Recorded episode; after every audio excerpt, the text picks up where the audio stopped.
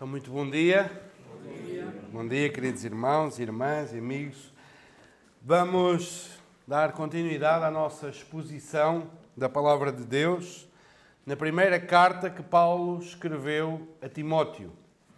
Uma carta que foi escrita provavelmente depois da sua primeira prisão, para, juntamente com a carta de Tito, para dar instruções a Timóteo acerca de como é que ele deveria proceder na casa de Deus, na igreja de Deus, que é coluna e baluarte da verdade. E mais concretamente, as indicações são para a igreja em Éfeso, onde Timóteo estava.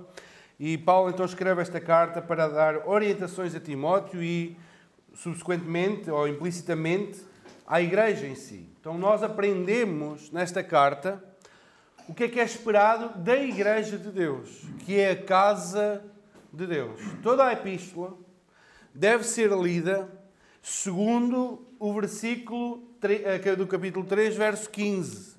Se eu tardar, fique ciente como se deve proceder na casa de Deus, que é a igreja do Deus vivo, coluna e baluarte da verdade. Toda a instrução de Paulo a Timóteo é para aprender ou para saber como é que a igreja vive a sua vida cristã, vive de acordo com a vontade de Deus. Vamos falar hoje de um assunto um pouco difícil. Não é muito difícil no sentido de conceito, é difícil na prática. Não é difícil de entender o texto, é difícil praticar o que está escrito no texto. Vamos então abrir as nossas Bíblias. Primeira carta a Timóteo, capítulo 5, do verso 1 ao verso 16. E diz assim a palavra de Deus. 1 Timóteo, capítulo 5, verso 1 a verso 16. Eh, Obrigado.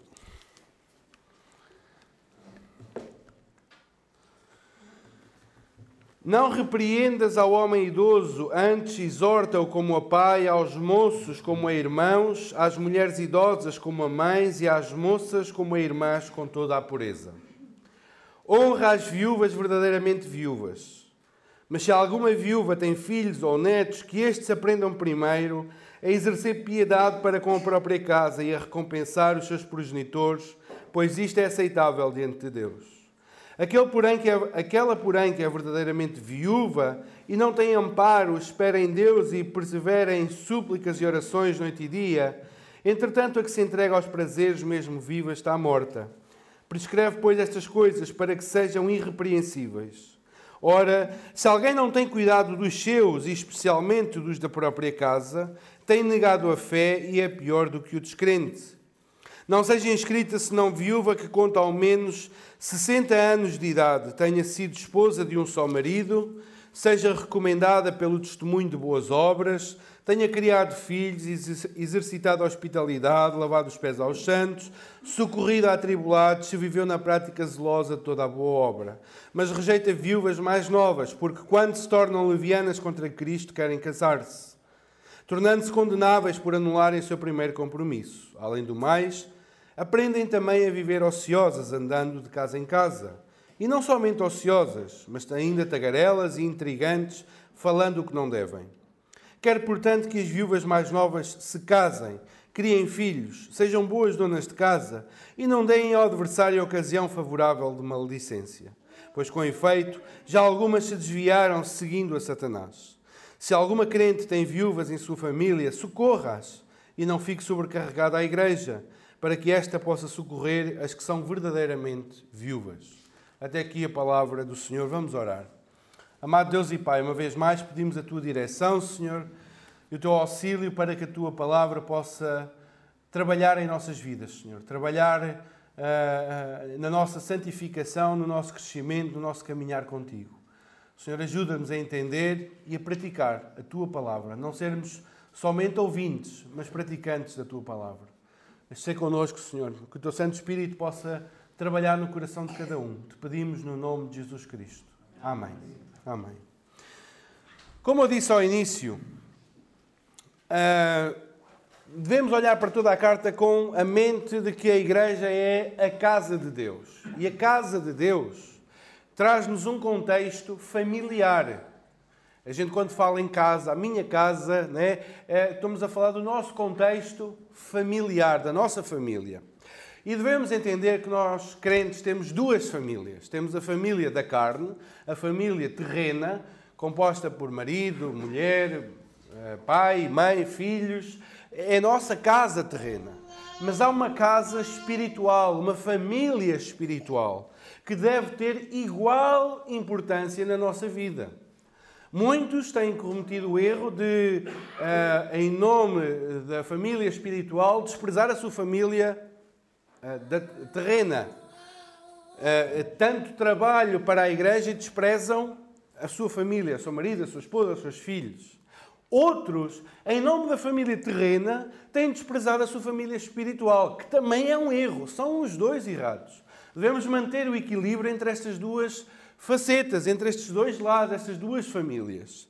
E o ponto aqui de Paulo, mais concretamente, é os relacionamentos entre os irmãos, uh, e Paulo vai dedicar um belo tempo a, a falar sobre as viúvas. Mas o, o início do capítulo 5, verso 1 e 2, ele diz-nos como é que deve ser este contexto de igreja, de relacionamento de igreja. Ou seja, eu não, como é que nós nos devemos tratar uns aos outros? E a primeira coisa que nos salta logo à vista é que há um contexto familiar. Como é que eu, Pedro Lopes, de 37 anos, trato os mais velhos como a pais?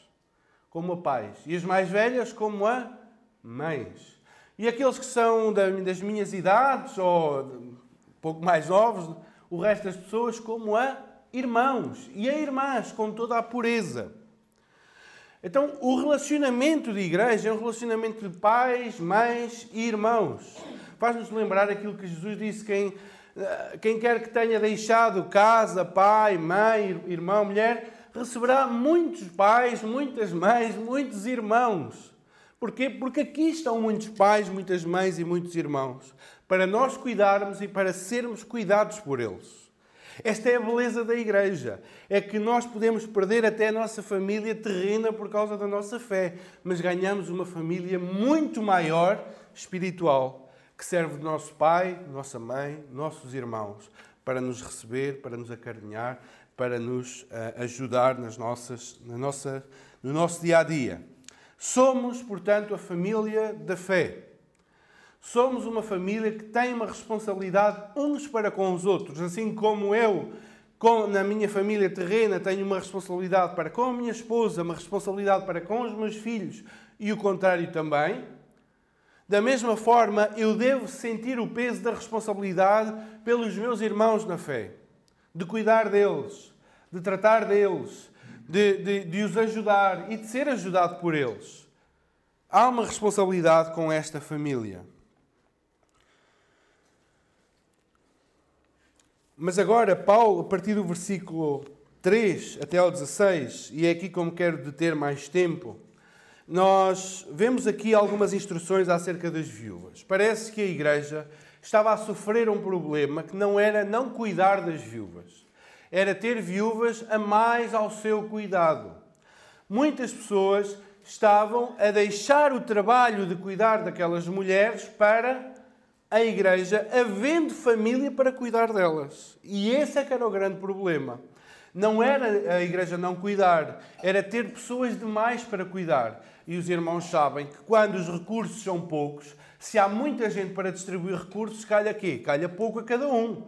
Mas se aqueles que podem ser ajudados são ajudados e os que verdadeiramente necessitam são ajudados pela Igreja, os recursos da Igreja são mais bem encaminhados para esses que realmente precisam.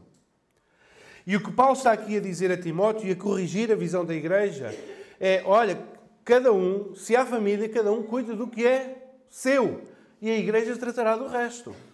Vamos olhar para, esta, para estes pontos e vamos fazer quatro perguntas que, que o texto nos vai responder. Primeira delas, quem tem a principal responsabilidade de cuidar das viúvas? E quando falamos aqui de viúvas, estamos a falar de um, um tipo de pessoa específico naquele tempo. A viúva era alguém que tinha perdido o seu sustento, Era alguém que tinha perdido o seu chefe de família, aquele que trazia o alimento para casa. Ela estava desamparada, de certo modo. Então ela precisava de outros para o seu próprio sustento.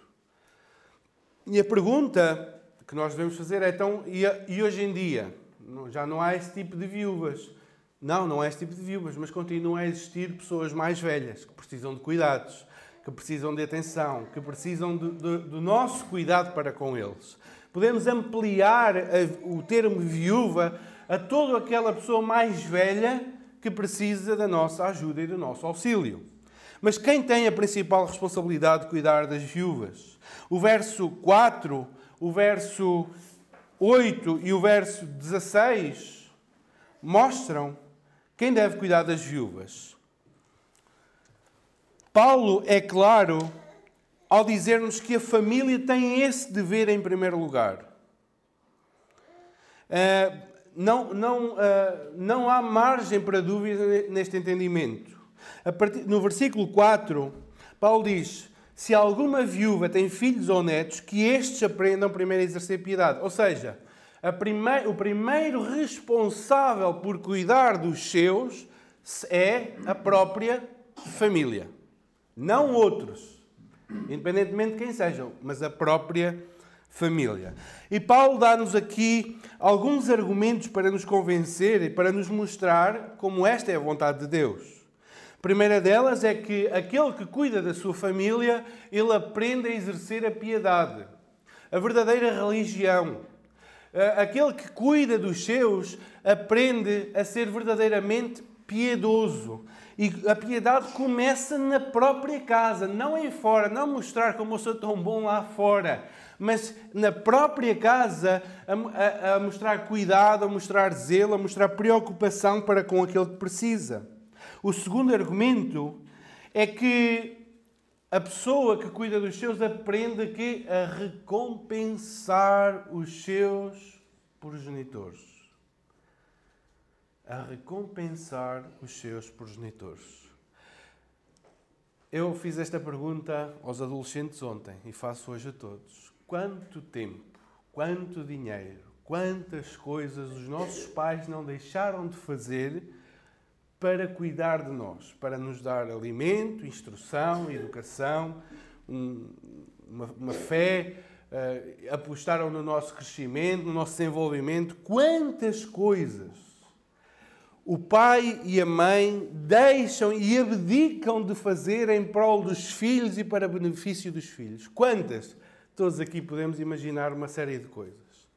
Pois bem, quando chega a velhice, chegou a hora de recompensar os progenitores.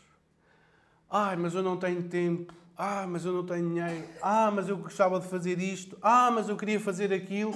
Pois bem, lembra-te quantas coisas os teus pais deixaram de fazer para tu hoje estares aqui. Agora recompensa-os pelo esforço que eles tiveram para te criar. É este o ponto. Que aprendam a recompensar os seus progenitores.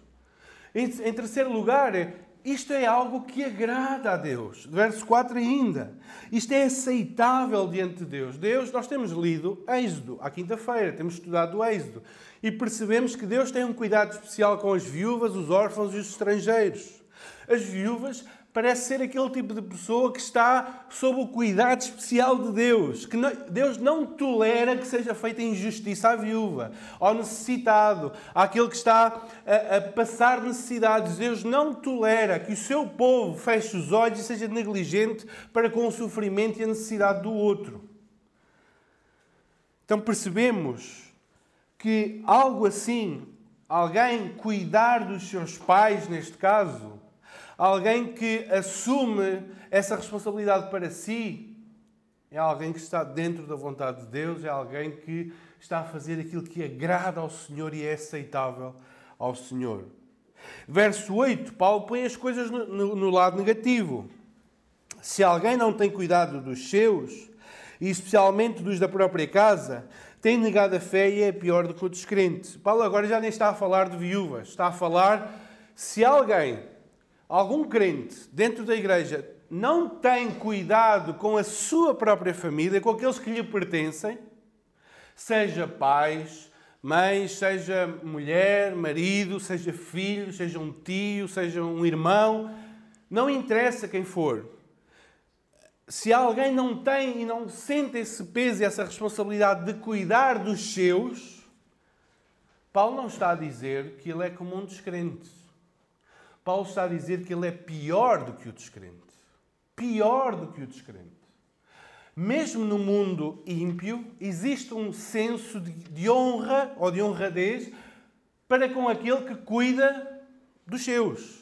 Mesmo no mundo ímpio, descrente. Apesar de hoje em dia vermos cada vez mais as pessoas idosas serem depositadas num lar, ainda existe um senso que há uma honra naquele que cuida dos seus. Ora, se o próprio povo de Deus despreza esse trabalho, se o próprio povo de Deus se descarta dessa responsabilidade, então nós nem descrentes somos, somos piores do que eles. Estamos embrutecidos. Se alguém não tem cuidado com os seus e com os da sua própria casa, negou a fé. Não negou a fé por palavras, negou a fé pela prática desprezou o mandamento do Senhor de honrar os pais, desprezou o mandamento do Senhor de amar o próximo, de cuidar dele, é pior do que o descrente. E em versículo, no versículo 16, aquele que tem alguém necessitado em sua casa deve cuidar dele. Porquê? Porque senão vai estar a sobrecarregar um sistema que tem recursos finitos. Se alguém tem uma viúva em sua casa, e aqui Paulo está a dizer se alguma crente tem viúvas, imaginem o caso de Dorcas. Dorcas era uma mulher que tinha algumas viúvas consigo e era, ok, eu tenho essas viúvas comigo, eu vou cuidar delas. Para quê? Para que a igreja em si não fique sobrecarregada com este trabalho, com esta despesa. Então, se cada um assumir os seus para si, se cada um tomar a responsabilidade para si de cuidar dos seus, certamente a Igreja terá muito mais possibilidades de cuidar muito melhor daqueles que realmente precisam, daqueles que realmente necessitam. Irmãos, eu compreendo que hoje em dia a situação mudou bastante em relação à viuvez. No entanto, ainda continuam a existir pais a precisarem dos nossos cuidados. Ainda existem pessoas que precisam do sustento e apoio de terceiros. E se no mundo, com toda a sua cegueira, ainda vê o cuidado como algo honroso, quanto mais nós, os filhos de Deus. Se não temos o cuidado e não assumimos a responsabilidade pelos nossos, que tipo de amor governa os nossos corações? Que religião professamos, afinal? Que religião professamos? Então, primeira pergunta: quem, quem, quem é o principal responsável pelas viúvas, pelo, pelas pessoas mais idosas que precisam de ajuda? A própria família. Segunda pergunta: quando as viúvas não têm família, qual o papel da igreja? Verso 13 e verso 16 é claro. Verso 13 diz: honra as viúvas verdadeiramente viúvas. O que é uma viúva verdadeiramente viúva? Ora bem, todas são viúvas, né? Se é viúva é porque o marido morreu. Mas há uma diferença entre uma viúva e uma viúva totalmente desamparada e necessitada. Essas são as verdadeiras viúvas. Elas são a encarnação da pessoa que está totalmente dependente de outros, que não tem de sustento. Não tem marido, mas também não tem filhos, não tem família. E essas sim precisam dos cuidados de alguém. E é aí que a igreja entra a sua família na fé, que é responsável por cuidar dos seus, das, dos seus membros. E irmãos, eu estou aqui a falar da igreja local. Nós, como igreja local, temos a responsabilidade de cuidar daqueles que não têm outro meio de ajuda e de sustento e de apoio. Recai essa responsabilidade sobre nós. Verso 3 e verso 16. Olha, quem tem viúvas, cuide delas para que a igreja não se fique sobrecarregada, mas para que esta possa socorrer as verdadeiramente viúvas. Então há aqui um sistema bastante equilibrado. Se eu tenho os meus pais a precisarem de mim, eu vou cuidar deles, e outros farão o mesmo, para que aqueles que não têm nada nem ninguém, a igreja então possa ter os recursos e a capacidade de ajudar esses e não distribuir recursos por quem não precisa deles necessariamente, simplesmente a família está a fugir da sua responsabilidade. Terceiro lugar, terceira pergunta: que viúvas devem ser sustentadas? Verso 5 e verso 6 mostra o contraste. Devemos sustentar todas as viúvas? Somos responsáveis por todas as pessoas? Não, necessariamente. O texto diz, verso 5, aquele porém que é, aquela porém que é verdadeiramente viúva e não tem amparo, espera em Deus e persevera em súplicas e oração noite e dia.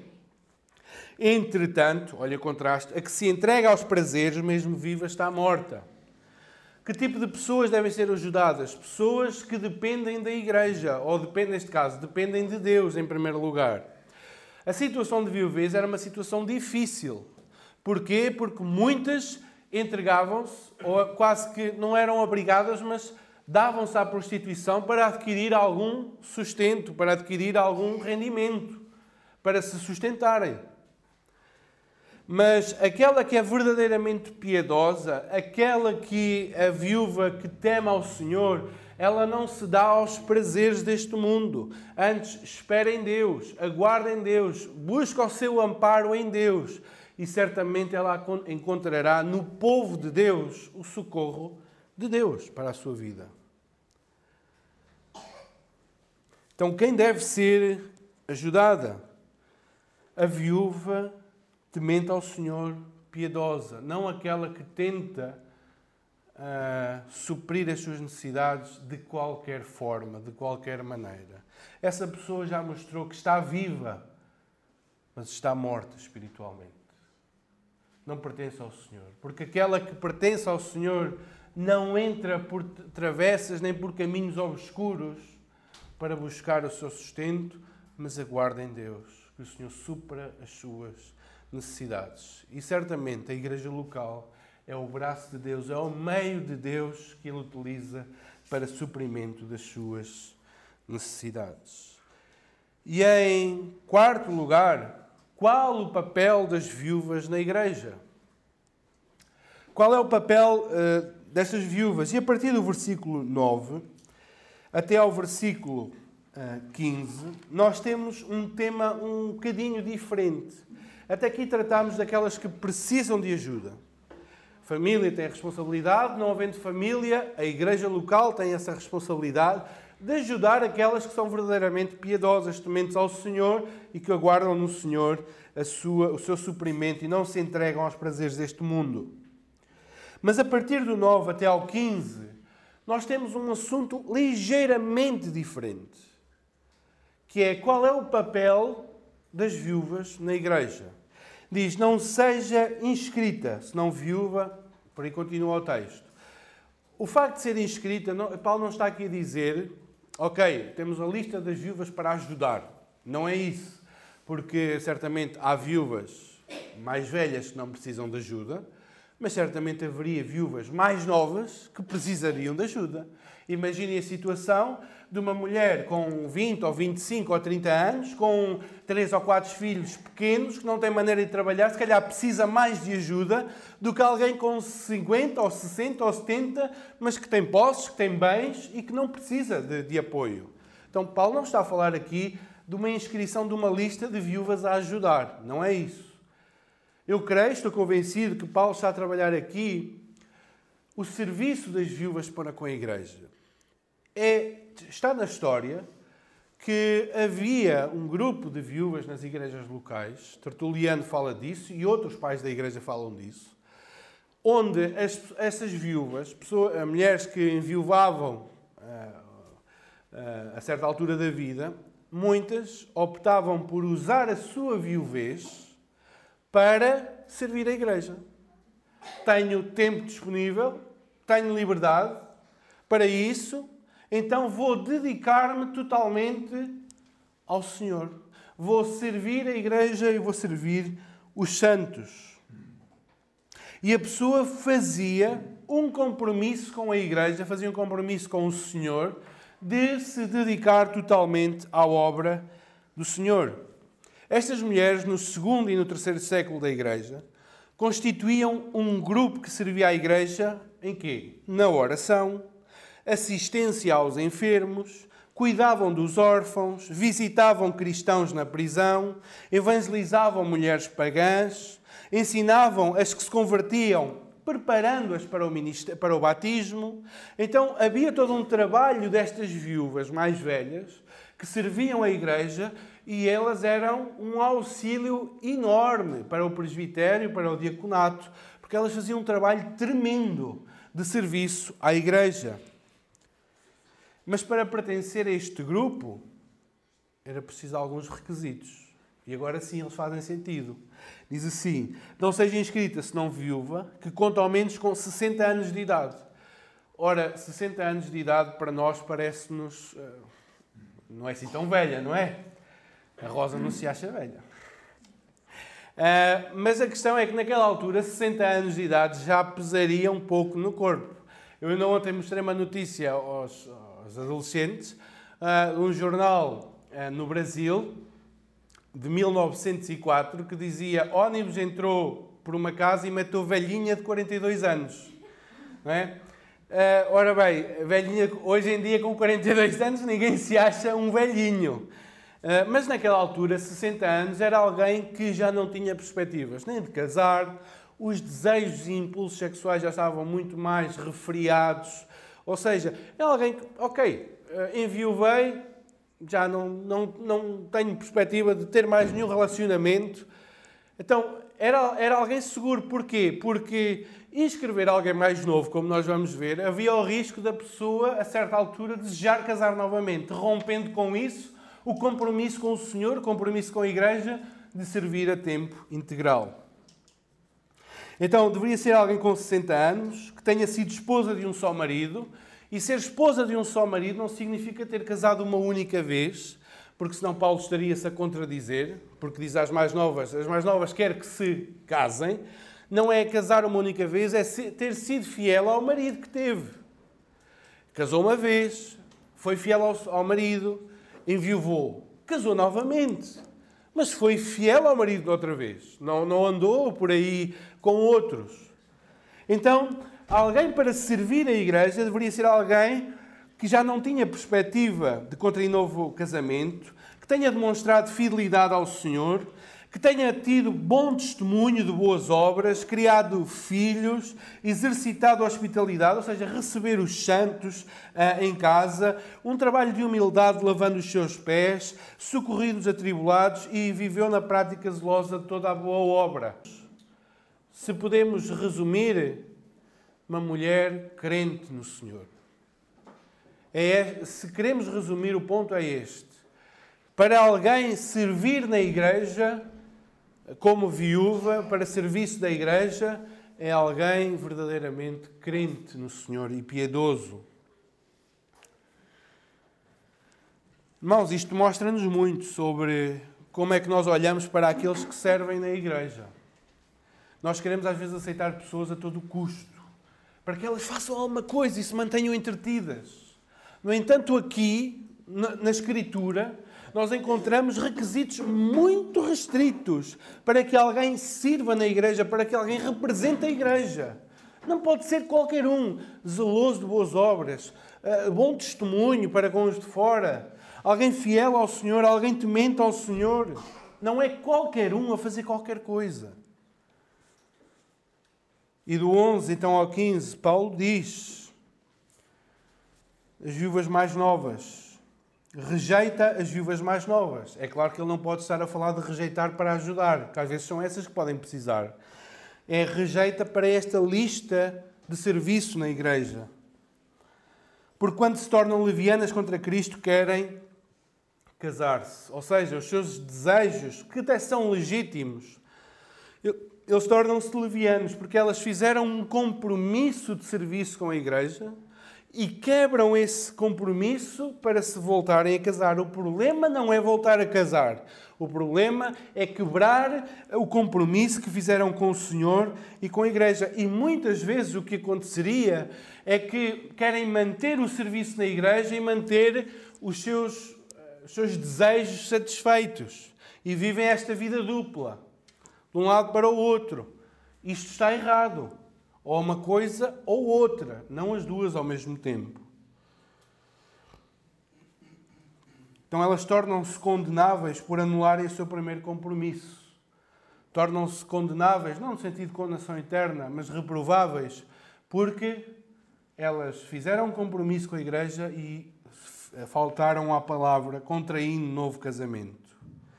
E além do mais, viúvas novas que provavelmente poderiam estar a ser sustentadas pela igreja e sem nada para fazer, tornam-se ociosas, andando de casa em casa e não somente ociosas, mas ainda tagarelas e intrigantes falando o que não devem. O ócio, irmãos, o ócio é a oficina do diabo. Alguém dizia: quem não trabalha com as mãos vai trabalhar com a língua, na maledicência. Alguém que está totalmente desocupado de um serviço, a sua mente vai produzir coisas que não são próprias. Então é bom que aquelas mais novas, que ainda têm tanta energia, que ainda têm tanto para dar, tanto para fazer,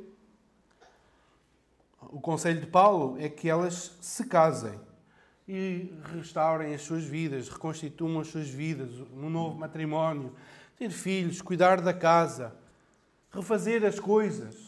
Eu sei que provavelmente é normal alguém que enviuva muito novo, naquele momento de viuvez, naquele primeiro período do luto, a pessoa pensa: eu não vou ter mais ninguém, né?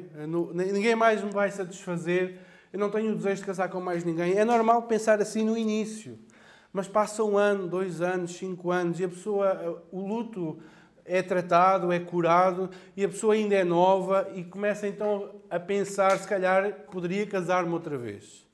irmãos, é legítimo, desde que seja no Senhor. 1 Coríntios capítulo 7. É o único texto que Paulo diz a legitimidade de um novo casamento. É no caso da viuvez, voltar a casar-se de novo no Senhor. E isto era legítimo para com as viúvas, que refizessem as suas vidas. Porquê? Porque em Éfeso já tinha havido uma experiência triste, diz no verso 15. Com efeito, algumas já se, já se desviaram seguindo a Satanás. Com efeito, algumas fizeram este compromisso, mas depois quiseram casar-se novamente e, mais triste, casam-se com alguém que não conhece o Senhor e, tendencialmente, o que acontece é que é o crente que se desvia. Não é o outro que veio. Às vezes acontece, o outro vir ao conhecimento do Evangelho. Mas, por norma, se nós estamos em cima de uma cadeira e o outro está em baixo, é muito mais fácil o que está em baixo puxar-me para baixo do que eu puxar o outro para cima. E algumas, caindo nesta armadilha, desviaram-se, seguindo a Satanás. Casem-se novamente, mas no Senhor. E casem-se, não há problema nenhum em casarem-se. Queridos irmãos, naquele tempo as três classes mais carenciadas eram as viúvas, os órfãos, os estrangeiros. Paulo aqui falou do caso das viúvas, sabendo que hoje a realidade é diferente nesse aspecto. Ainda assim, podemos legitimamente alargar o conceito de viuvez para todos aqueles que estão numa situação de vulnerabilidade e necessidade. Seja uma mãe viúva, seja um pai viúvo, seja um irmão, seja uma irmã mais velha, seja um tio, um tio, um avô, uma avó, não interessa. Há pessoas ao nosso redor que carecem da nossa ajuda e do nosso apoio. E também devemos alargar o nosso tipo de ajuda. Poderá haver necessidades financeiras, é certo. Mas no nosso contexto do século XXI, Há mais necessidades de outra ordem do que necessidades financeiras. Normalmente as pessoas têm uma pensão de viuvez, têm alguma coisa que as sustenta. Mas muitas pessoas precisam de outro tipo de ajuda. Ajuda nos trabalhos domésticos, apoio na ida ao médico, necessidade de companhia. As necessidades são variadas e nós somos chamados a ser com estes que precisam da nossa ajuda. Se nós nos dizemos crentes no Senhor, em primeiro lugar, precisamos nos perguntar como estamos a tratar da nossa própria família. da família da carne, do nosso pai, da nossa mãe, dos nossos irmãos. Temos assumido a responsabilidade de cuidar dos nossos como filhos de Deus que dizemos ser? Ou temos deixado para outros uma responsabilidade que é nossa em primeiro lugar? A nossa piedade vê-se em nossa casa. Começa em casa. Na maneira como tratamos os nossos nas suas necessidades. Irmãos, isto pode parecer um discurso moralista ou legalista, mas não é.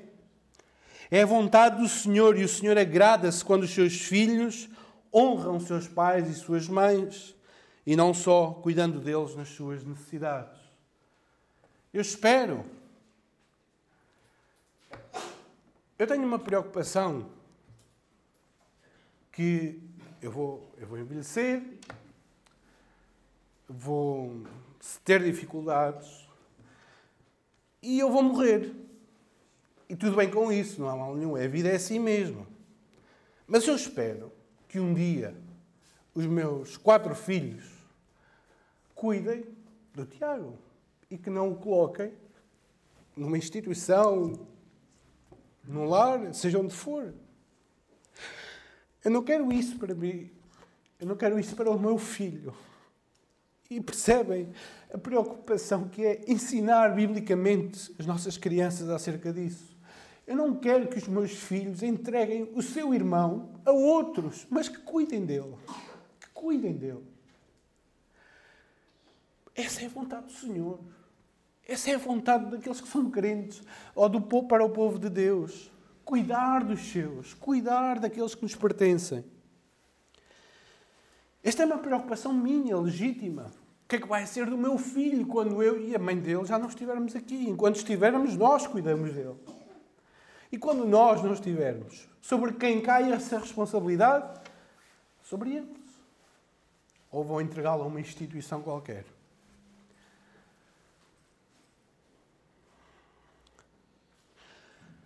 Também, como igreja, temos assumido a responsabilidade de cuidar dos verdadeiros necessitados. Os nossos recursos financeiros têm alguma verba para apoio aos que precisam? Como igreja local aqui, a igreja tem uma responsabilidade de sustentar, ajudar, suprir as necessidades daqueles que não têm maneira de sustento.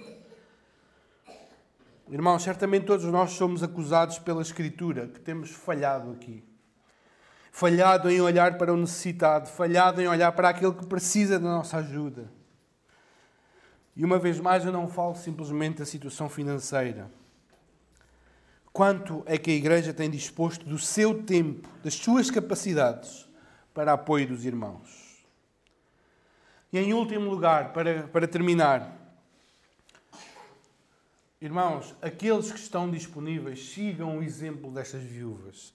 Dediquem-se à obra, sirvam ao Senhor. Sirvam ao Senhor. Infelizmente, tristemente, eu tenho visto, e perdoem-me, esta é uma acusação séria contra esta igreja local. Eu tenho percebido pessoas que, quanto mais disponíveis estão, menos servem ao Senhor. Eu tenho visto pessoas que, quanto mais tempo livre têm, menos se dedicam à obra, quando, na verdade, agora no tempo da sua reforma, da sua, do seu descanso laboral, elas agora deveriam ter o dobro do tempo, o dobro da dedicação para se dedicar ao Senhor, para se dedicar à obra do Senhor. E esta é uma acusação que eu faço com tristeza no meu coração. Perceber que quanto mais tempo as pessoas têm, menos se dedicam ao Senhor e à sua igreja local. Porque os seus hobbies, os seus entretenimentos são mais importantes do que a igreja local. Sigam o exemplo destas viúvas que, tendo mais tempo livre, dedicam-se ao Senhor, dedicam-se à obra, têm tempo disponível para isso. Não se tornem preguiçosos, não se tornem ociosos, não se tornem tagarelas, intrigantes, maledicentes, mas sirvam ao Senhor com o vosso tempo que Deus vos deu ainda nesta terra. Sirvam ao Senhor, não caiam no ócio. Que nós, como igreja, possamos estar atentos às necessidades dos nossos. Somos família de Deus, na casa de Deus, vivamos como uma família real que somos. Que possamos ornamentar a doutrina de Deus com a prática de boas obras, seja no auxílio, seja no serviço da igreja. E que em nada o adversário tenha motivo para nos acusar e, pior, para blasfemar de Deus e da sua igreja. Irmãos, eu sei que o discurso não é fácil, não é amigável, mas nós somos exortados pela, pela palavra a ponderar aquilo que temos feito com a nossa família da carne, a nossa família terrena, a ponderar aquilo que temos feito com a igreja e a ponderar sobre como temos usado o tempo que Deus nos dá aqui, a nossa liberdade, a nossa disponibilidade para a nossa brincadeira, entretenimento ou para nos entregarmos ainda mais à obra do Senhor e ao serviço do seu reino. Que o Senhor nos abençoe.